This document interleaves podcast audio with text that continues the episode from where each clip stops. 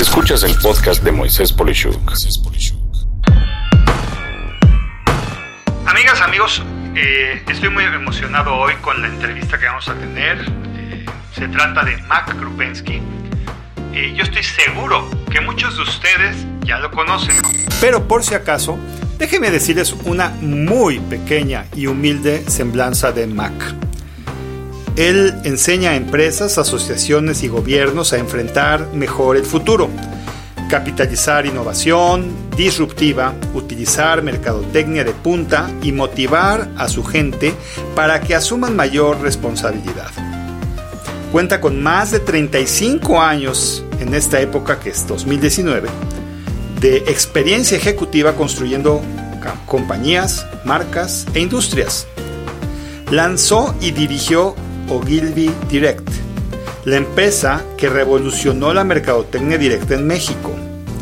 Posteriormente introdujo el CRM o Customer Relationship Management, el sistema de la administración de la relación con los clientes a Latinoamérica. Ha realizado 500 campañas de mercadotecnia estratégica que incluyen el lanzamiento de Gold Card y Corporate Card de American Express y la creación de la tarjeta inteligente Accor durante 10 años, Mac fue profesor invitado del IPADE donde dictó cátedra sobre mercadotecnia de punta. También fue co-creador de los foros Commercial Summit que acercaron a los grandes pensadores en marketing, innovación y ventas a más de 15.000 líderes en México. Les quiero dar a todos mis queridos escuchas una advertencia. Se van a enamorar no solo de Mac, sino de su voz. Ya lo verán. Bien, Mac, pues un gusto tenerte conmigo el día de hoy. Moisés, muchísimas gracias por la invitación y es realmente un honor formar parte de esta vocación que tú tienes de llevar al mundo aquello que tú te encuentras en el camino que puede añadir valor. Y tú sin duda eres un ser que añade mucho valor Estoy encantado de estar aquí, entonces empieza a disparar. Muchas gracias, Mac, y un gusto. Mac, para empezar, hable de algunas cosas tuyas muy corporativas, muy, muy de negocios, pero ¿podrías comentarnos algo que la gente no sepa de ti? Bueno, pues hay tantas cosas, pero fíjate, una es que ah, me gusta hacer cosas que no me gustan hacer. a ver, explícame. Ok, te voy a platicar de las últimas tres. Ah, la primera era ah, una noche dándole consejo a alguien y dije, ¿qué hablador eres? Ah, a ver, ¿qué no te gusta hacer a ti? ¿Qué te cuesta trabajo? Y yo dije, pues cantar, ¿no? No tengo voz, no tengo ritmo, entonces me busqué un maestro de ópera y me puse a tomar clases de canto. Y uh, sufrí, pero logré llegar a un punto en el cual, pues ya cuando abría la boca no aullaban los perros. el segundo fue uh, escalar el nevado de Toluca hace como uh, un mes y medio.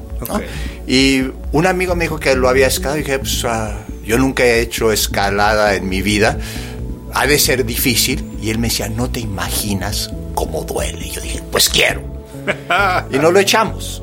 Y sí, fue una de las exigencias físicas ah, más exigentes que le he hecho a mi cuerpo últimamente. Y luego el fin de semana pasado ah, estuve en un asilo de ancianos y entonces muchas veces nosotros queremos no ver la última etapa de la vida.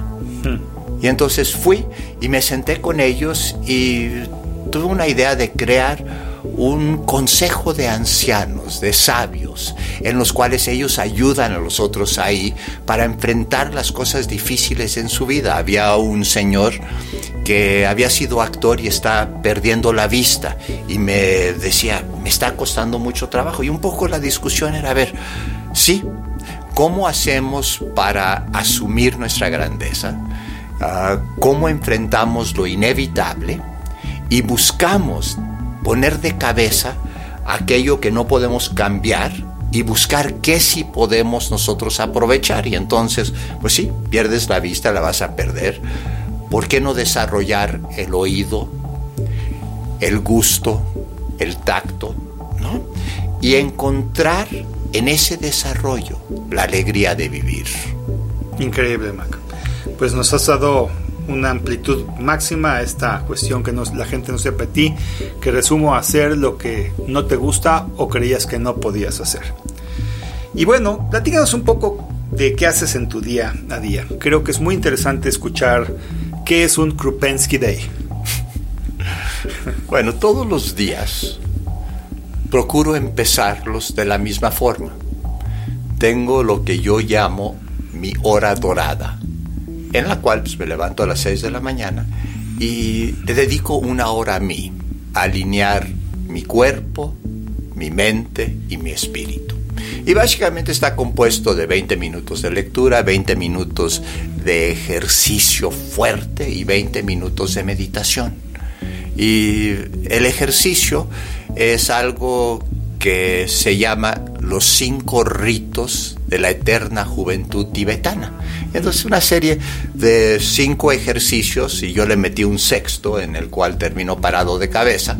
Y uh, hace la edad se nota en una persona por la columna vertebral y estos ejercicios pues fortalecen tu columna, tu abdomen y, uh, y, son deliciosos. Empiezas girando y luego haces una serie de diferentes ejercicios que te van exigiendo. Y la lectura también. Imagínate, con 20 minutos de lectura diario, si cualquiera de nuestros uh, escuchas agarra este concepto. Si nada más se lleva una idea de toda esta plática, con 20 minutos diarios te estás leyendo de uno a dos libros al mes. Wow. ¿Ok? Te vuelves una de las personas mejor enteradas de tu tema en el mundo. Y luego también la parte de la meditación. La vocecita que no deja de fregar. ¿Sí? Cuando tú aprendes a poder controlar tu respiración y a poder ver todos esos pensamientos que surgen como nubes, que vienen, aparecen y se van. De pronto empiezas a adquirir la habilidad probablemente más importante que tenemos para poder enfrentar la vida con sabiduría. Es saber precisamente el tomar control y no ser víctimas de nuestra mente y nuestras emociones interesante, Mac. Y sobre todo, eh, muy eh, claro que tener una estructura ha hecho que culturas como la japonesa no demande de intelecto, sino de disciplina para llegar a donde han llegado. Y creo que esto es algo que me quedo como la disciplina Krupensky. Sin duda. ¿no? y, luego los días son muy variados pero todos tienen estos tres ingredientes. A mí me encanta coleccionar gente hermosa, como tú, mi querido Moisés. Gracias, es mutuo, gracias, Maestro. Y, y entonces ah, me he inventado una profesión que me encanta. Y, y entonces mi profesión me exige dar lo mejor de mí mismo y la gente me devuelve lo mejor de ellos. Entonces, mientras escuchamos por todos lados ah, malas noticias, pues mi vida es una vida francamente maravillosa, llena de conocimiento, de alegría, sí, de exigencia, pero, pero de belleza. Y entonces ah, hay días en los cuales viajo, hay días en los cuales... Ah, creo, pero siempre es con el fin en mente que es generar valor real, profundo y duradero para mis semejantes. Increíble.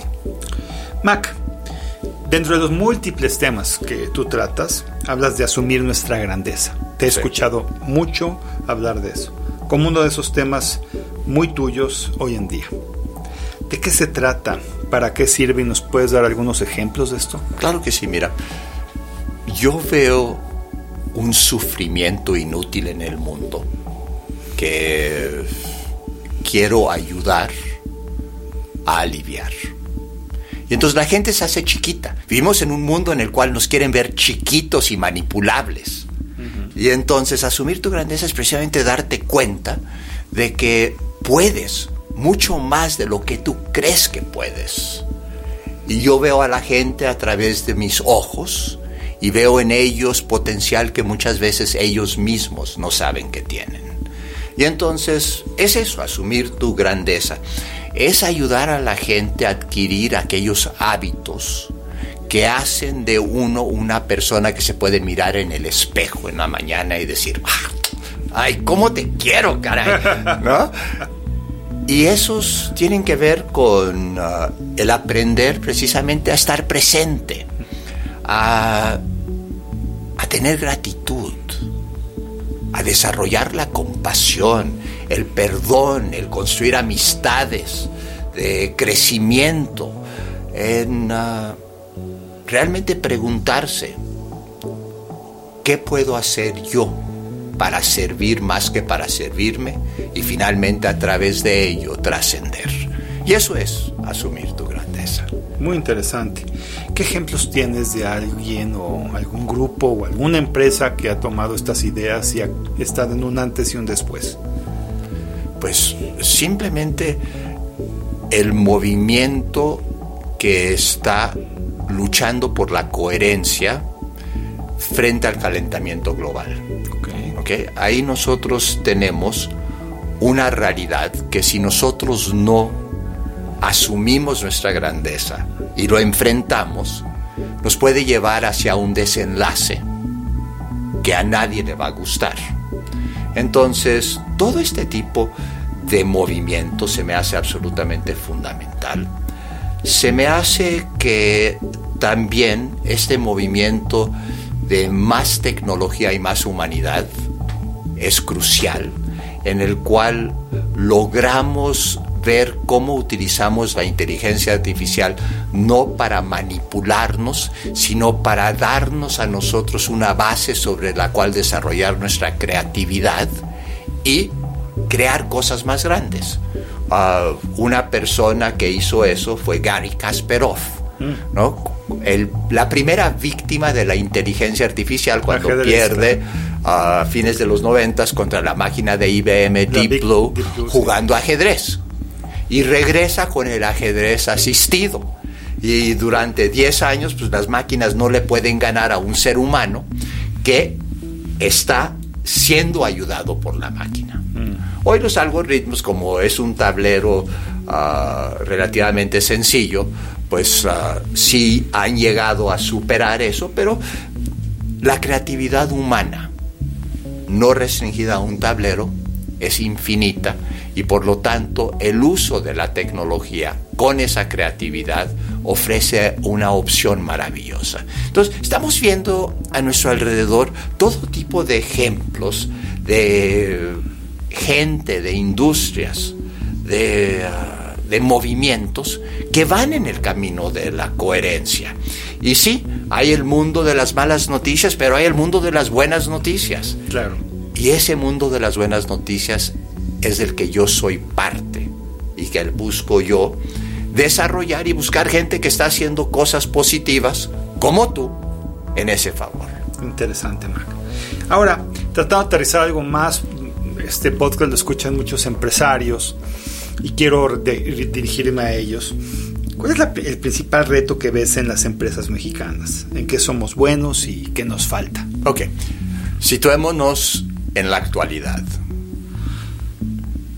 Agosto 2019. Hoy México se está ahogando en un vaso de agua. ¿Sí? No se da cuenta que el mundo exterior ve a México con el potencial en los próximos 20, 30 años de ser la sexta o la séptima economía más importante del mundo. ¿Qué ven ellos que nosotros no estamos viendo? Pues para empezar, México está situado en un lugar geográfico privilegiado. Ah, el istmo de Tehuantepec es la zona más corta entre los dos mares, son 300 ah, kilómetros. Y ahí México tiene el potencial de convertirse en el corazón logístico marítimo de Norteamérica, en el cual no simplemente puede ser otro canal de Panamá, sino que llega la mercancía y se le añade valor. Y desde ese punto se distribuye hacia el norte, el sur, el este y el oeste. ¿sí? Eh, entonces ah, está situado en el cinturón de oro ah, de energía solar. Tiene la ventosa para la energía eólica.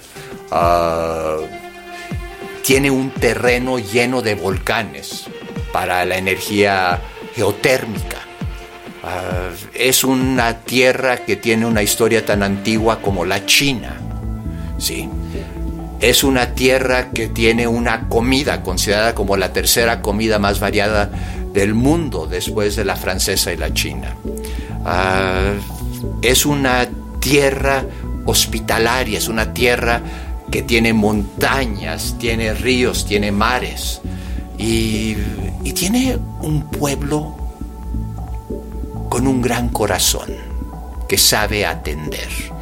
Y entonces el resto del mundo dice, wow, si esto se pone en las pilas, además de estar ah, pegados a la economía más importante del mundo, en la cual ah, la primera minoría es de origen mexicano, y que si en vez de ver simplemente las remesas como el botín, dicen, ¿por qué no creamos una cultura bicultural en la cual se genera riqueza de ambos lados? ¿Sí? La realidad ahorita de el odio hacia los extranjeros que está impulsando la política es algo que es normal en un mundo en el cual tú tienes a una población de origen europeo que ha dominado y que de pronto se está viendo rebasada, pues el cerrar filas y hacer campañas de odio se, antoja natural, pero no va a prevalecer la, la coherencia de que vivimos en un pequeño planeta, en medio del infinito, y lo único que va a prevalecer es que somos humanos. Y entonces es ver hacia adelante cómo creamos un mundo más apto para los humanos y no cómo destruimos y agandallamos el máximo posible en el menos tiempo posible. Ok, entonces eh, hacia el empresario mexicano, pues ser consciente y tratar de hacer eh, bien común que va a ser bien para todos por lo que estoy entendiendo. Y capitalizar lo que tenemos, ¿sí? Y unirnos.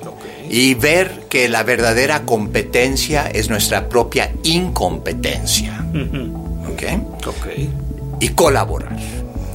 Y ahora entonces en esto, ¿cuáles son tus consejos para pasar de una idea a una acción?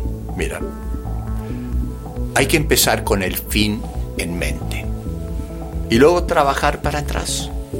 Y el gran secreto es lo que decía Lao Tse, que un camino de 10.000 millas empieza con un primer paso. Dar ese primer paso hoy, aquí y ahora. Y celebrar nuestras pequeñas victorias. Y declararnos vulnerables, ignorantes e incompetentes y buscar a aquellos que nos pueden complementar. Okay. Sí, de, dejar de ser tan umbilicales hmm. y ser realmente... Colaborar. Mira, tener el espíritu huracanado de cuando vienen los huracanes o enfrentar el temblor como sucedió aquí hace un par de años. Cuando estamos frente a esas exigencias, nos unimos no, es no perder ese espíritu, porque es, hemos demostrado que lo tenemos, y entonces cultivarlo, empaquetarlo y utilizarlo para nuestro bien. Muy bien. Eh, aterrizando más estas ideas, si pudieras darnos tres recomendaciones a los empresarios que nos están escuchando, ¿qué les dirías aquí y ahora? Tres cosas. Primero, colaborar. Fundamental. Define colaborar. Colaborar significa el ver cuáles son nuestras coincidencias más que nuestras diferencias y ver cómo cada uno de nosotros podemos jalar parte de esa carreta hacia adelante. ¿sí? Y lo vemos en otros países. El ser humano es una criatura social y entonces al buscar a través de las asociaciones, a través de ah, las cámaras, a través de los programas sociales, cómo crear valor, ahí el país va para adelante. Segundo, es invertirle a la innovación. La cantidad de patentes que tiene México es patético. ¿sí? Entonces, los países que salen adelante es porque le están invirtiendo una parte importante de los recursos que producen a volverse su propia competencia y a crear cosas nuevas. Y finalmente, ponernos las pilas y ponernos a estudiar, caray. Mm. ¿Sí? Eso México, de 20 minutos de lectura al día, por ejemplo. Sí, México es un país que se lee uh, menos de un libro per cápita por año. Es absurdo. No vamos a poder progresar. Y necesitamos estar actualizados y necesitamos nosotros estar afilando esa hacha uh, constantemente, como decía Kobe, ¿sí? Y uh, eso nos vuelve imparables, pero si somos temerosos, si somos ignorantes y si somos manipulables, pues uh, somos nuestros propios peores enemigos.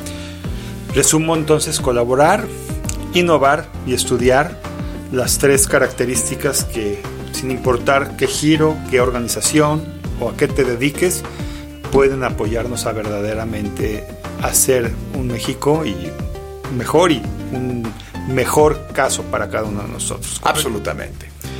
Y bueno, en este orden de ideas, si pudieras compartirnos cuáles son las tres peores prácticas que cometen los empresarios mexicanos, ¿cuáles serían y debemos evitar? La primera es la gandallez. A ver, define eso.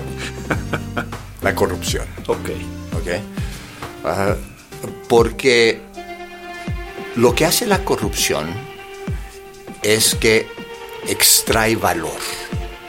Y entonces, ese dinero que la gente se está embolsando, pues, ¿de dónde sale? Sale de disminuir la calidad del servicio o el producto que fue cotizado.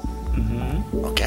okay. Y, y, entonces, eso nos lleva a carreteras que se hunden, a edificios que se caen, a a sistemas de salud que uh, son insuficientes o tienen medicamentos que no son reales o síguele contando, ¿no? Claro.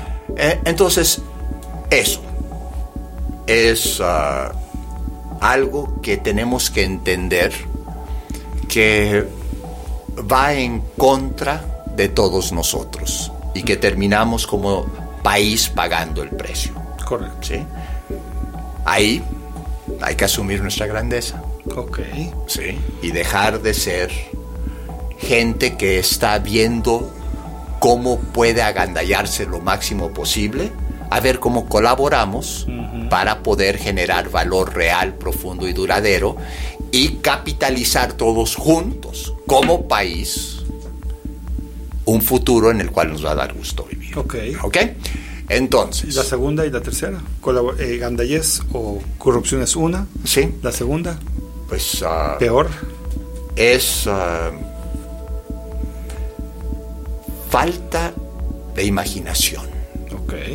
¿Sí? Que, que, tiene que ver ahí con la creatividad. Eh, el ahogarnos en un vaso de agua, el pensar que no hay opciones, el hacernos chiquitos y manipulables. El vender todas nuestras empresas a los extranjeros. Hmm. Necesitamos nosotros volver a construir patria y patrimonio. Okay. Y, uh, y finalmente, regreso siempre a la cuestión de la ignorancia. Hmm. ¿sí? La raíz de la palabra ignorancia viene de ignorar. Resulta que cuando tú te educas, empiezas a ver oportunidades por todos lados. No es que hay países que tienen más oportunidades que otros. Lo que pasa es que tienen a gente más educada que está viendo esas oportunidades que existen para todos. Entonces tenemos nosotros que ponernos las pilas también, envolvernos sabios a través de la labor que no es agradable de sentarte a quemarte las pestañas y aprender. Pero la vida no se trata de que sea agradable, se trata de que sea valiosa. Y cuando es valiosa, entonces sí viene la auténtica felicidad. Muy bien. Y bueno, otro ecosistema grande que escucha este podcast es el de los jóvenes. ¿Qué sugerencias le harías a un joven que está por empezar su vida empresarial en términos de mejores prácticas, por ejemplo, para arrancar un negocio? Bueno, incluso desde antes, ahí yo tengo un uh, video en, YouTube que ya va arriba de los 2 millones de views uh, sobre las carreras del futuro. Okay. Entonces empieza por escoger una carrera que tiene futuro, caray. ¿No? Si, si vemos las carreras de contadores y abogados y uh, administradores, mira, si hay un manual, no trates tú de hacer el trabajo de una computadora mejor que una computadora, nunca lo vas a lograr. Claro. ¿Ok? Hay carreras que tienen futuro, que son aquellas que utilizan la tecnología para potenciar la creatividad. Nanotecnología es una de ellas, ¿sí? Ah, espacial es gigantesco. Ah, todo lo que tiene que ver con creatividad e innovación es maravilloso. La misma vocación de México, el turismo, ah, la parte de educación adulta, atención a la tercera edad, gigantesco. ¿Sí? Okay. Entonces, y empieza pensando en aquello que tú harías aunque no te pagaran por hacerlo. Porque cuando tú arrancas tu negocio, vas a pasar por la noche oscura del alma. La vida nos pone enfrente la exigencia de ver de qué estamos hechos. Y si tu corazón no está ahí, no vas a aguantar. Hmm. Muy valioso. Mac, eh, una persona como tú, tu empresa, tu organización, ¿en qué, ¿en qué proyectos coyunturales se encuentra tu firma que nos puedas compartir en México hoy que es agosto de 2019? Mira, el proyecto que ahorita estoy trabajando es que en octubre de este año sale una nueva ley que exige a las empresas cuidar de la salud mental de sus colaboradores, sino únicamente de su salud física. Mm. ¿Ok? Entonces, inteligencia emocional y todo, eso. Sí, ah, depresión. Ok. Ok. Resulta que la depresión, que la, ah, el estrés afectan la productividad en una forma impresionante. Generan ausentismo, uh, hacen que la gente no colabore. Entonces, voy a sacar un producto que son 10 semanas a la resiliencia emocional, basado sobre estudios científicos ah, de ah, la clínica Mayo y montado sobre mi propia experiencia. Entonces, a través de 10 semanas, llevo a la gente a través de cómo estructurar una vida que les va a dar gusto vivir y que socialmente va a contribuir a construir empresas y sociedad mucho más fuerte. Cuestiones como esto de... Ah, lo mismo que me exijo a mí mismo todos los días. ¿Cómo acallo mi mente? ¿Cómo aprendo a controlarla? ¿Cómo me convierto en una persona que sabe desarrollar la gratitud? ¿Cómo entiendo las cuestiones de compasión, de perdón, de hábitos de grandeza, de relaciones de crecimiento. son lo que debería ser la educación primaria. Y que hoy el gran cambio en el país va a venir a través de las empresas que educan a su gente con esas habilidades básicas humanas que construyen una sociedad que puede funcionar. articulada. Entonces, ese es el próximo proyecto y va a traer una parte ah, filmada, otra parte de juego, de gamificación, y llevo a la gente a través de un proceso lógico de crecimiento. ¿No? Eh, ese es uno. Estoy metido también con ah, pues, la industria financiera. Ah, voy a dirigir el mes entrante ah, el Congreso de la Asociación de Recursos Humanos, tratando de ayudar a reinventar qué significa el ser humano dentro de la empresa, porque hoy es visto como un gasto. Si tú lo ves en el estado de resultados, pues a, ver, quítame tanta gente como sea posible.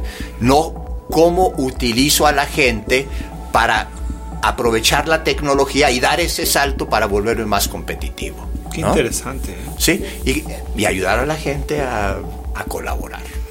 ¿Y alguna recomendación para las personas que hoy están estudiando y, y anhelarían ser una persona como tú? Pues asume tu grandeza. Haz cosas que, que te cuestan trabajo, porque te cuestan trabajo, púlete.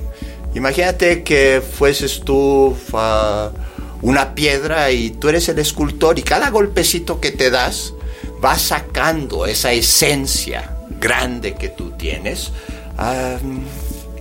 colabora. Ve en la gente a tu alrededor, no como enemigos, sino como una parte fundamental de la construcción de una vida maravillosa. Ve en la gente lo bueno y la gente te dará lo mejor de sí mismo.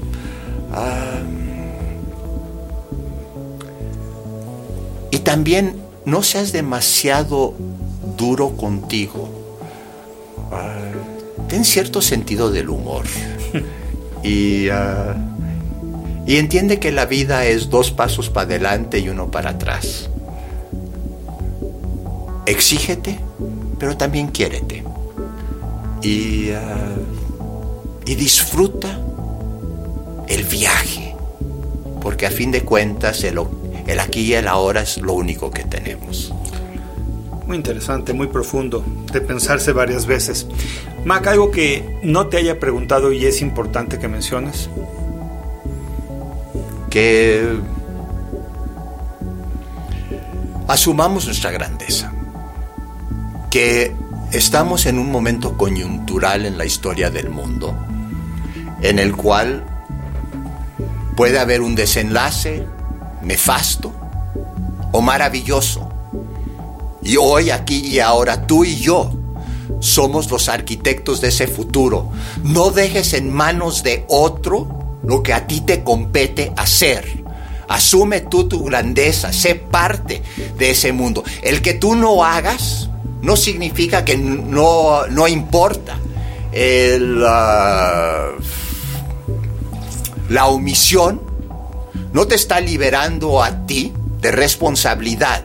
Entonces, hoy, aquí y ahora, el mundo necesita que tú seas parte de esa solución, de que tú seas parte del que crea ese valor, ese que aboga por el ser humano, ese que aboga por la sociedad, ese que aboga por la naturaleza, ese que se vuelve aquella persona que puede ver en la mañana en el espejo y amarse y respetarse. Necesitamos de ti.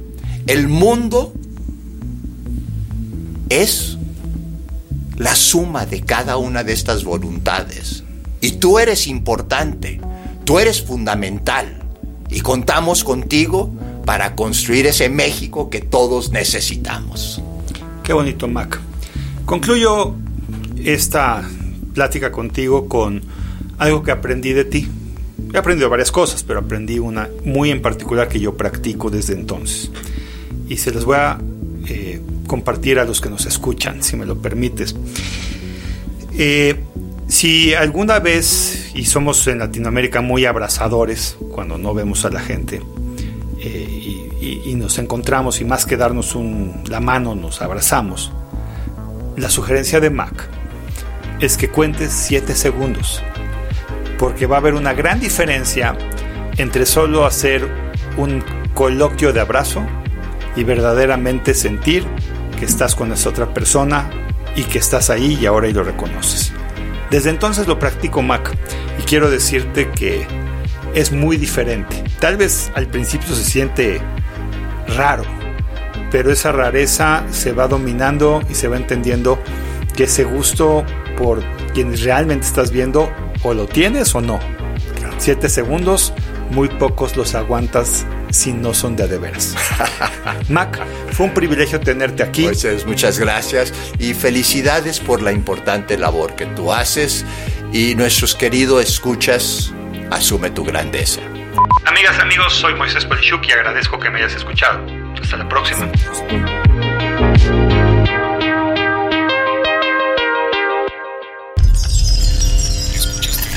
Escuchaste el podcast de Moisés Polishuk.